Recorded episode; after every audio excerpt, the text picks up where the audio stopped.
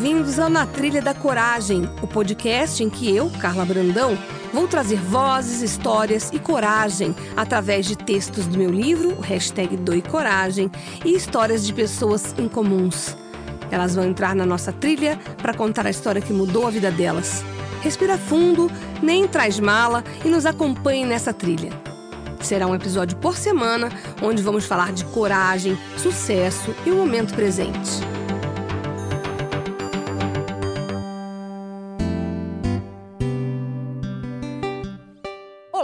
Começando mais um Na Trilha da Coragem. Hoje com uma pessoa que eu conheci de uma forma aleatória, me tornei amiga sem nunca ter visto ela pessoalmente e hoje é o primeiro dia que eu a encontro. E foi uma, um encontro bacana e eu compartilharei com vocês tudo que a gente vai conversar para que vocês absorvam que essa pessoa tem para dizer. Uma pessoa que me inspira, uma pessoa que se superou, é uma pessoa inspiradora. Vocês vão conhecer agora Leonardo Dias. Tudo bem, Leonardo? Tudo bom, Carla? Boa Tudo. noite. Obrigado pelo Boa tarde, convite. bom dia. Não sei quem Como está ouvindo. você- Exato, não sei que horas você vai ouvir, então, para você, uma boa vida. Exatamente, gostei. Vou usar isso agora. O que, que você conta para quem está ouvindo a gente sobre o Leonardo Dias? Quem é o Leonardo Dias? O que, que você faz? Ah, eu, bom, eu não vou nem falar de trabalho, até porque aqui a pretensão profissional é zero e, e o assunto seria um pouco chato. Mas um entusiasta da vida, 37 anos e desde os 35 para 36 anos, né? Porque foi, foi logo depois do meu aniversário. Uma pessoa baixa visão, se tornou deficiente visual a partir de então. E eu falo que eu vi a vida com os dois olhos e mais os meus dois novos olhos porque você tem uma visão normal e você tem uma percepção completamente diferente, né? Uma visão é muito tudo muito simples Uhum. e quando você passa a ter menos visão, para que o pessoal entenda, eu sou baixa visão, tenho 60% de visão Uhum. e, e a minha imagem não é mais HD. Também acho que isso ilustra bem como eu enxergo. Mas ao mesmo tempo tem grandes coincidências nessa história e eu aprendi a ver a vida literalmente sob uma outra uma outra perspectiva, sob um, um novo ponto de vista. Conta para quem está ouvindo a gente, de uma forma sucinta, o que aconteceu que fez com que a sua vida se transformasse há dois anos e você tivesse é, essa ba- uma- se transformasse uma pessoa com baixa visão, né?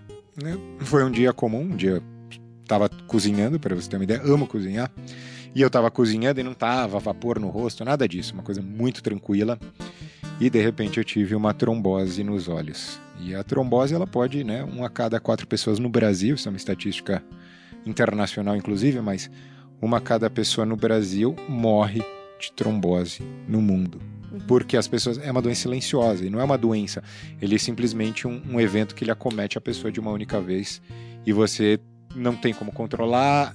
Pode ser feita alguma prevenção, mas enfim.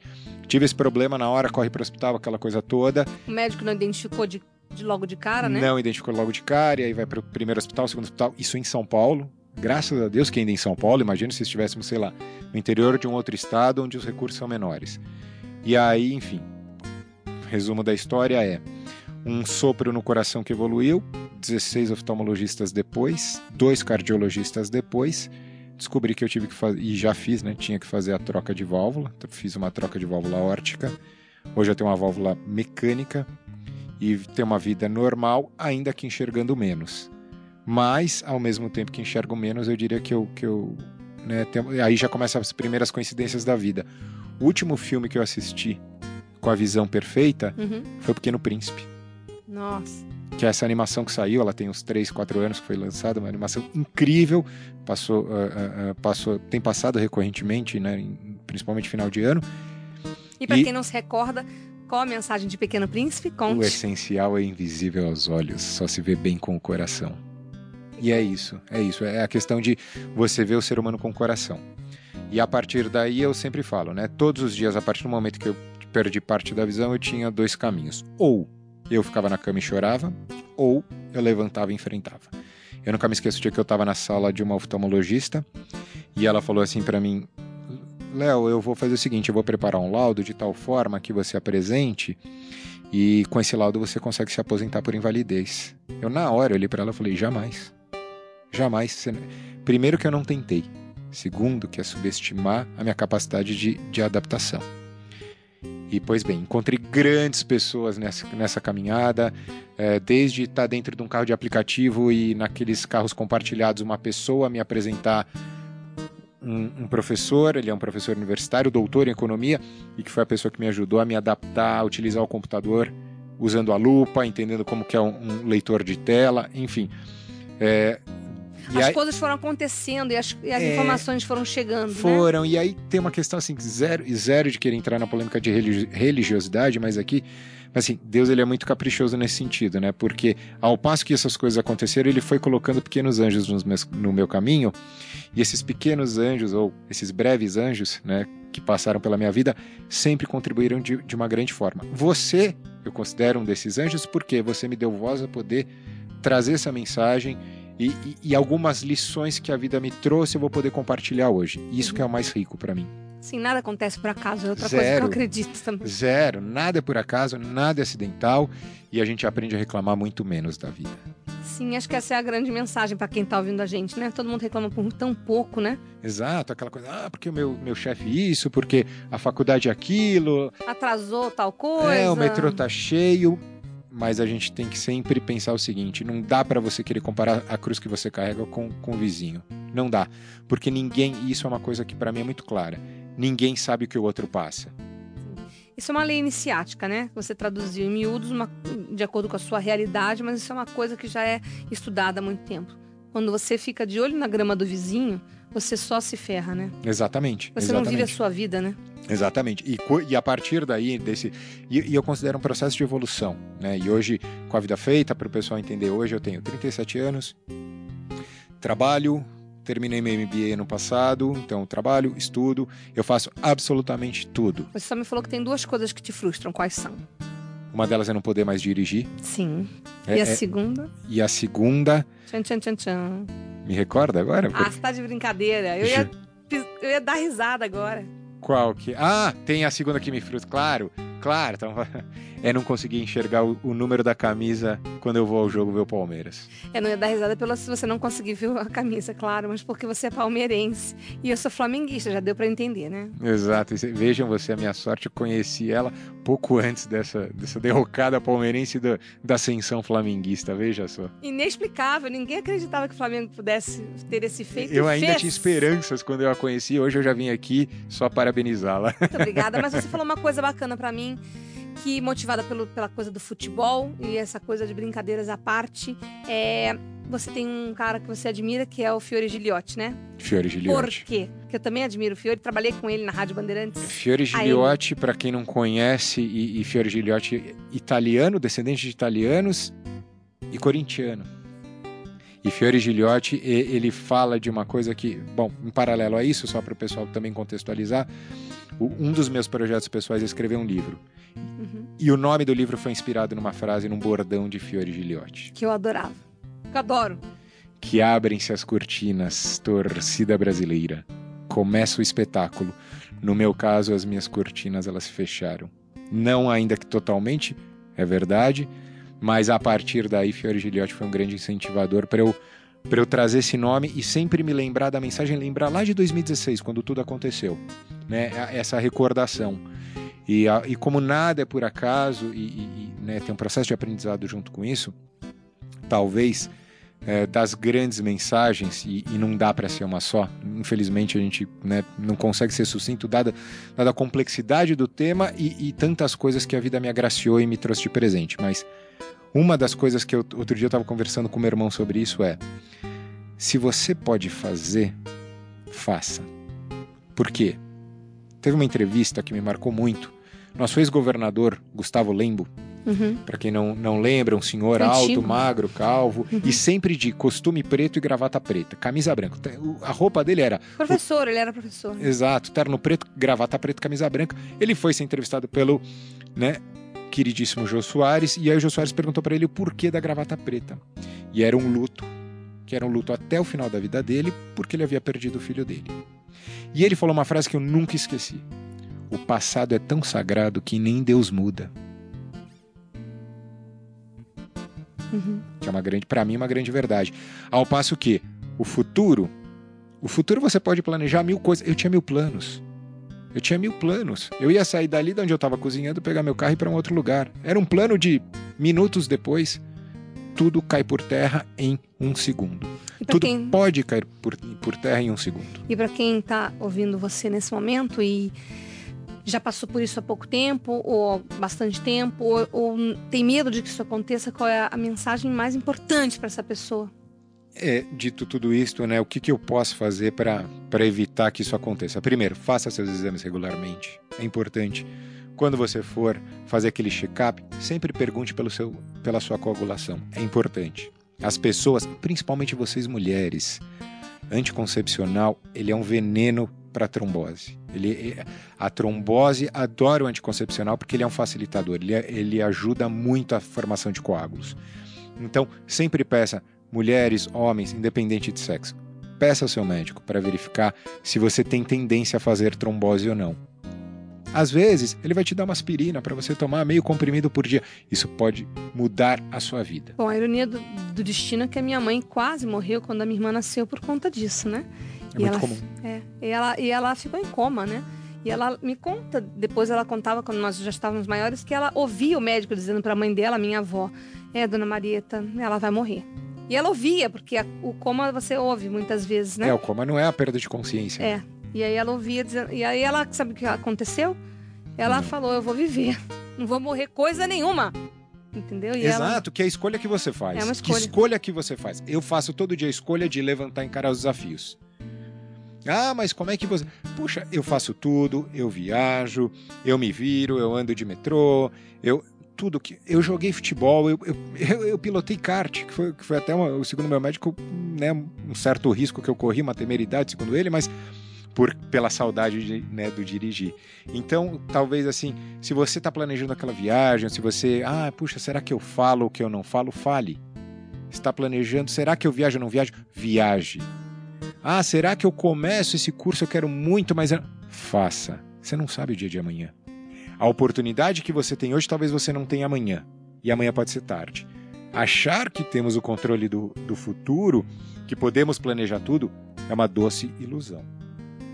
Perfeito. É, as pessoas não entendem isso, né? Por mais que seja falado, por mais que muitas pessoas tentem verbalizar isso, é difícil, né? Você é percebe difícil. que ao seu redor, provavelmente, muitas pessoas ainda incorrem nesse erro, né? De Sem viver dúvida. no mundo de Matrix, como eu falo. Exato, e, e, aquela coisa do medo de, ah, mas será que eu vou ser julgado? Ah, o que será que vão pensar? Ah, porque será que eu vou ser visto? Será que alguém vai achar, né? Vou ficar com vergonha.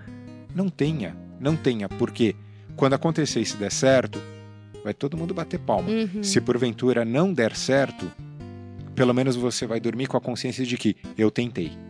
Tem alguma coisa que você nunca tentou e que ainda vá tentar? Está planejando? Tem uma viagem internacional, porque aí eu vou para um país onde eu não vou conseguir ler e não falando meio idioma que não seja o inglês. Então, por Qual exemplo. país que é?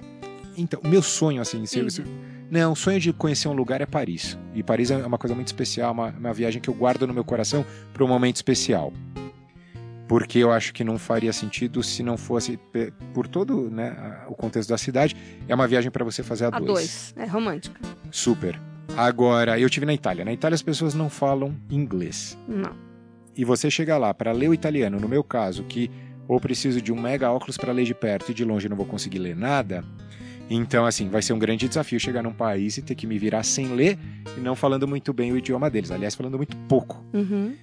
Mas, assim, qual é o meu medo nisso? Zero.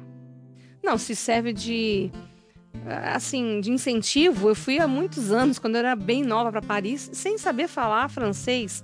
E eu andei sozinha por Paris falando duas coisas, Messier e Merci. Juro que é verdade. Conheci os museus, passei. E, e hoje Só sabia falar isso em, em francês, o resto era português e inglês, e eles não gostam de, de, de, de falar Exato, se existe, você existe um conversa em preconceito. inglês. É, então eu optei por ser mais simpática, falando me- Aí ela falava, blá, blá, blá, apontava, e eu, Merci, merci, agradecia. bonsoir. Não, nem chegava no bonsoir. Não chegou no Você bonsoir. vê, você conseguirá, porque É. se eu conseguir, estou aqui, sobrevivi. E, e a outra grande, acho que talvez a grande ousadia, aí saindo desse contexto mais, mais, né, mais de entretenimento, Uhum. é fazer o mestrado. Porque eu fiz o MBA, amo estudar, para mim é uma paixão estudar, amo os livros, e é, o grande desafio é como é que você estuda sem ler a lousa. E eu, e eu consegui, eu fiz nove meses do meu MBA, que foi um período de dois anos, Dos dois anos, nove meses eu fiz sem ler a lousa, foi um grande desafio. Você ouvia só o professor falando? Ouvia o professor falando, acessava o material pelo computador com a lupa e fazia as minhas anotações. Foi um grande desafio. O mestrado é o meu próximo desafio. É. Quando você fizer, você volta aqui para contar, porque muitas pessoas se limitam por coisas muito menores, né? Exato. Às vezes as pessoas reclamam assim: ah, porque outro dia uma pessoa reclamou para mim, uma pessoa próxima a mim, da minha família, reclamou para mim. Ah, mas domingo eu não faço nada, eu, não, eu, eu, eu tenho poucos amigos, eu não tenho onde ir, eu fico em casa. Eu falei, vamos lá. Você tem carro, você tem independência, você pode ir onde você quiser, você tá, tá vendo o que você tá fazendo. Você pode simplesmente descer para a garagem, pega o seu carro e sai.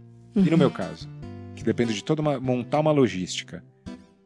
Eu tô reclamando? Não. Parou de reclamar, pessoal. É, é o ponto é, o de vista, é a empatia, a falta de praticar empatia. Quando você pratica empatia, se coloca no lugar do próximo, aí você consegue entender um pouco melhor. Hoje o mundo está tão polarizado, e aí estou até me estendendo um pouquinho, peço desculpas, mas é porque é importante dizer isso. Hoje o mundo está tão polarizado que é tudo, né, eu contra eles, nós contra eles, o, né, o azul contra o vermelho, o verde contra o vermelho e preto, Uhum. E, e, uhum. todo mundo quer ter razão. Ninguém tá preocupado em entender o ponto de vista do outro. Uhum. Todo mundo quer só ganhar a discussão. Uhum. Ganhar tudo, né? É, eu quero ganhar tudo e, e desculpa, para mim isso é Tirar um pouco, vantagem. É, é, sou um pouco mimimi, né? Com perdão da palavra, usando um termo mais atualizado, mas sou um pouco mimimi, porque assim, ah, não importa se, se faz sentido ou não, o importante é ganhar. E não é ganhar a qualquer custo. Às vezes as pessoas abrem mão de um amigo abrir mão de um trabalho, abrir mão de uma um relacionamento. de um relacionamento, de uma situação especial na vida deles, a pessoa abre mão porque quer ganhar discussão. E aí, sabe o que vai acontecer no final da noite? Você vai dormir no travesseiro, triste e com aquela falsa felicidade de que ganha a discussão. Quando você acordar no outro dia, você não tem mais a discussão. E aí meu irmão fala uma frase que é muito verdadeira e que pode se aplicar nesse caso. O jornal de hoje embala o peixe de amanhã. Meu avô falava isso. Uma grande frase. É. Eu, eu, eu aprendi muito com você nas nossas conversas por telefone, quando fiz a pauta contigo para apresentar no Domingo Espetacular, onde eu trabalhava. E é uma coisa que me estimulou de uma forma, porque você fala de uma forma muito clara, muito convincente. E mais do que falar, que é muito fácil, como todos falam, você propõe-se é, ser um exemplo real disso. E é isso que faz toda a diferença para mim, estar com você aqui na minha frente. Porque falar é fácil, realmente. Agora, a pessoa que levanta, arregaça as mangas e se propõe a se modificar todos os dias, é para poucos, sabe? E eu admiro muito isso em você. Você tá, me é exemplo e eu que me esforço há 10 anos, eu estou nessa jornada de autoconhecimento, de propor isso para os próximos, de divulgar, de com, compartilhar, que eu falo que é o verbo, o verbo do século, para mim eu fiquei me sentindo uma formiga perto de você. Imagina. Você é grandioso, então por isso que eu fiquei muito grata de você estar aqui hoje. Fez um esforço, você me contou que você pegou o ônibus, C trem, cidade tá, táxi. A cidade está um caos, pra, só para contextualizar, São Paulo parou, a cidade está um caos, choveu. E eu, para chegar aqui, sair da região da Vila Olímpia, que não tinha táxi, não tinha aplicativo, não tinha absolutamente nada. Eu me aventurei em trem, depois o metrô, depois um táxi para conseguir chegar aqui. Estamos na zona oeste de São Paulo. Nossa, e eu tô muito feliz, muito grata. Não sei mais o que, o que eu possa falar para demonstrar isso para ti. E espero que as pessoas que estão nos ouvindo, de alguma maneira, se modifiquem, se enxerguem, se mobilizem, arregassem as mangas, peguem as suas é, desculpas, as suas uh, formas antigas de viver e joguem fora, joguem fora tudo isso para poder viver de uma forma nova, diferente, é, que não precise passar pela dor como você passou, né? Eu acho. E, bom, primeiro agradecer, agradecer as palavras é, é, com muito carinho e acredite, essa energia tão boa que eu recebi de você, esse carinho imenso que eu recebi de você, Carla, foi o que me motivou a estar aqui e, e, e, contribuir. Até porque nessa história toda, né, a vida me deu um presente que me deu uma amiga. Então Sim. eu sou muito grato a isso porque foi uma situação muito pontual, inusitada e que ela cresceu de tal forma que deixou de ser apenas uma matéria para se tornar um vínculo, uma amizade e poder contribuir em outras esferas que não somente para um, um objeto de trabalho. Quanto ao exemplo, né, e falar das pessoas se modificarem, a única coisa que eu espero, e assim, vou, vou ficar muito, muito feliz, é se minimamente as pessoas que ouvirem esse recado, ouvirem essas, essas sugestões que foram colocadas aqui, que elas se permitam minimamente fazer a provocação a si mesmas. ela faça uma autoprovocação de não, não creio que talvez ela tenha força ou habilidade ou entenda o caminho para mudar de imediato, mas que ela comece a se provocar para ela ir buscar o caminho da mudança. Só o fato dela parar, refletir e fazer a provocação e se propor alguma coisa nova, ainda minimamente que seja, sabe? Se a pessoa tem uma série de hábitos e, e, é muito pragmática, talvez, né? Vamos tentar uma coisa mais lúdica na vida, ter um dia, vamos andar descalço um dia. Olha que coisa, né? Aquela pessoa que é mais, mais conservadora, se, se permita andar descalço um dia. Não, não vai acontecer nada. Acredite, assim, é, é muito, aliás, é muito prazeroso. Então, fazer minimamente essa provocação e que alguém consiga mover ainda que muito pouco, mas se mover e mais do que fazer esse movimento de dentro para fora da, da autoprovocação, eu já fico extremamente feliz e aí não fiz nada além do meu papel. Agradeço imensamente. Não acho, acho a Carla, ela, ela foi muito generosa nas palavras. Eu tenho alguns amigos que falam também de exemplo de resiliência, mas eu digo o seguinte: a vida ela está aqui, ela é uma só. Cada segundo é um só. Eu tenho dois caminhos sempre. Eu sempre vou ter dois caminhos na vida. E eu sempre vou escolher o lado positivo. Eu vou sempre escolher o lado viver a vida. O lado da alegria, o lado do sorriso, o meio copo cheio. Diante disso, é, você já falou tudo. Aliás, você falou para mim que já teve um programa de rádio no interior. Como... É, foi, uma, foi uma passagem. Eu tinha 17, 18, 17, 18 anos, era eu e, e, e o Júnior, o, meu, meu técnico de mesa. Aqui é o meu, é o meu é o Igor. É, o Igor, aliás, muito, muito simpático, o Igor. Muito, sou fã dele. E, e, aí, como a rádio era uma rádio comunitária ela tinha restrições de orçamento, naturalmente, eu fazia, né, eu brincava com a minha voz, e, e, e eu, felizmente, eu tenho essa facilidade, então, chama, chama Rádio Ambiental. Então, eu entrava no programa das 10 da meia-noite, era Rádio Ambiental FM 107.3, que era aquela coisa mais ah, pop. Ah, você fazia. Uh -huh. E depois tinha Rádio Ambiental FM 107.3, agora em São Paulo, 0 hora 22 minutos. Eu tô me controlando pra não rir no, no ar, pra que no corte, porque tava lindo, mas adorei. Mas era aquela coisa, pra você que está aí acompanhado, tomando uma taça de vinho, simplesmente muito bem acompanhado. Quem que é? O Sérgio Boca, né, que faz esse programa o Sérgio, de rádio. Ele é um precursor é, nisso, eu me inspirei nele, uma, uma óbvio. uma geração, né, eu imaginei. Óbvio. Ele falava, você está aí. E aquela musiquinha ao fundo ambiente. e eu sou capaz de apostar aqui. Se você pega um táxi, entra num carro de aplicativo e tá tendo nessa né, experiência depois da meia-noite daqueles programas românticos que você vai falar, ai que brega, que piegas.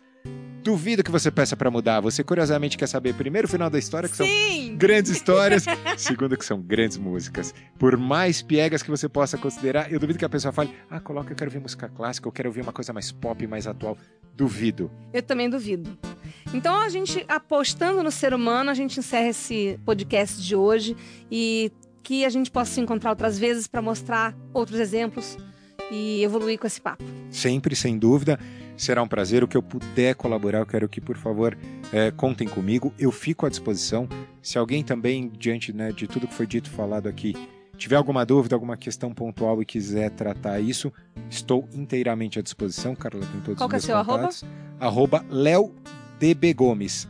Pronto, todo mundo já vai te achar. Fácil. Léo DB Gomes e, curiosamente, eu não, não estou na foto com a camisa do Palmeiras, estou de vermelho. Oh! Nada por acaso, como já falamos. Meus óculos são vermelhos, né? Eu adoro vermelho. Muito obrigada, Léo. Um Obrigado. abraço e até a próxima. Obrigado, Carla. Um abraço, um abraço a todos e até a próxima.